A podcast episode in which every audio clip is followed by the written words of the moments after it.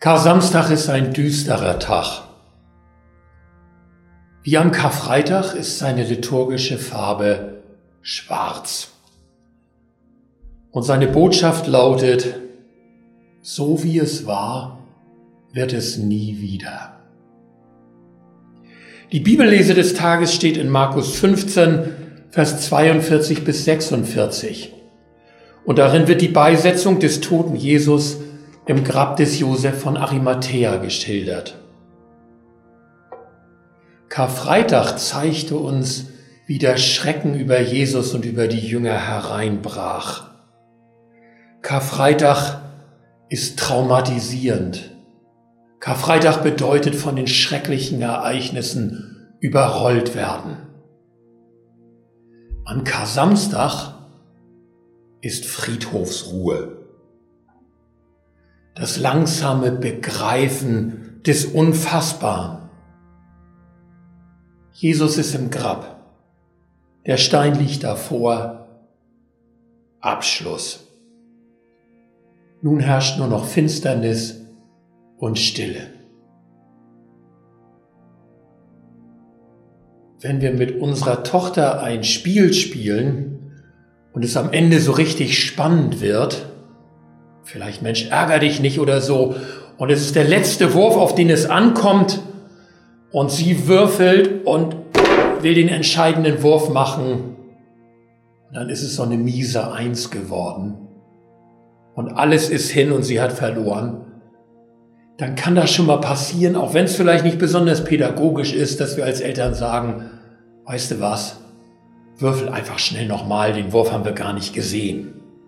Und das macht sie dann auch. Und dann hat sie das Richtige gewürfelt. Kasamstag sagt, im Leben gibt's das nicht. Da gibt es keinen zweiten Wurf.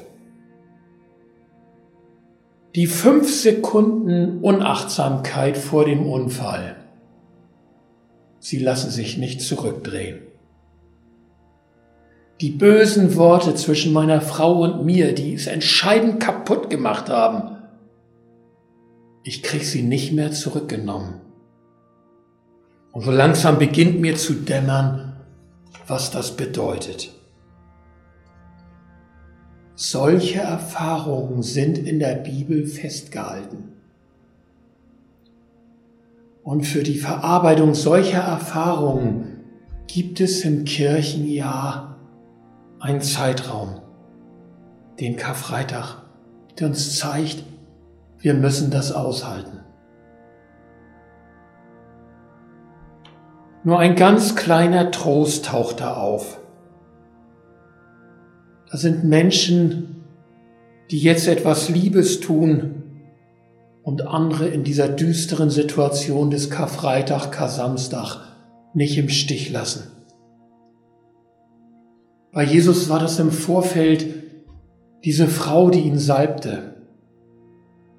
Und hier, als Jesus tot ist, da taucht plötzlich wie aus dem Nichts der Ratsherr Johannes von Arimathea auf, der dem toten Jesus einen letzten Liebesdienst erweist und den traumatisierten Jüngerinnen und Jüngern jetzt beisteht und sie sich nicht selbst überlässt.